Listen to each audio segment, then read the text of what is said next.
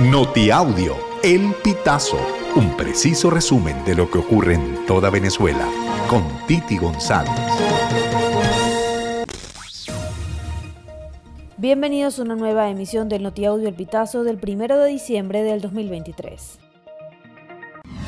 La Corte Internacional de Justicia pidió a Venezuela y Guyana abstenerse de tomar cualquier acción que modifique la disputa del territorio esequivo que pueda agravar o prolongar este litigio ante el tribunal, un fallo de cara al referéndum previsto para Venezuela de este domingo 3 de diciembre.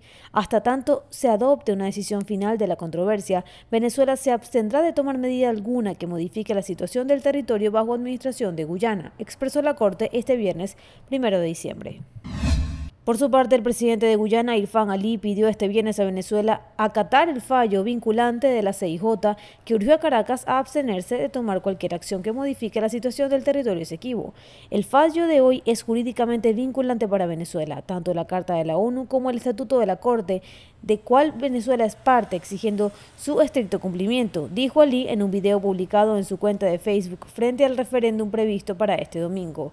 En este sentido, Ali hizo hincapié en que, como ha dejado claro el tribunal, Venezuela tiene prohibido anexionarse o invadir el territorio guyanés o emprender cualquier otra acción. Un hombre identificado como Alexander José Mejía Viles, de 21 años, mantuvo secuestrada y amenazada a su esposa durante un mes en su domicilio en Guanare, Estado portuguesa. La mujer estaba embarazada y permaneció aislada de sus familiares y vecinos. Un boletín oficial de la Policía Estatal de la cuenta en la que Mejía Viles fue detenido este jueves 30 de noviembre en el lugar del suceso, calle 7 del barrio Las Tablitas, al sur de la capital.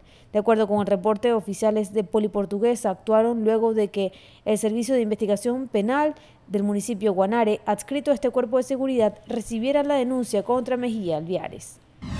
Tres hombres que viajaron desde el estado Táchira hasta Guárico para comprar un vehículo ofrecido a través de Marketplace fueron secuestrados por delincuentes y liberados posteriormente en el estado Aragua. El director del 6CPC, Douglas Rico, dio a conocer la información en su cuenta de Instagram el jueves 30 de noviembre. Precisó que funcionarios de la División de Investigación de Secuestro Eje Aragua-Guárico iniciaron un trabajo de campo una vez que los familiares de estas tres personas denunciaron que sus parientes estaban en cautiverio.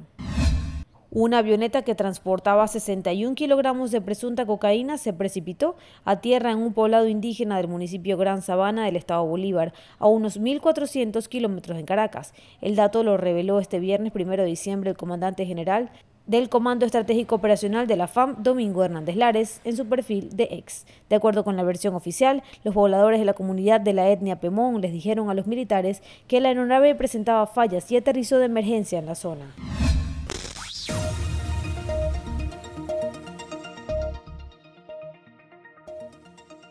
Amigos, así finalizamos. Si quieres conocer más informaciones, ingresa a elpitazo.net.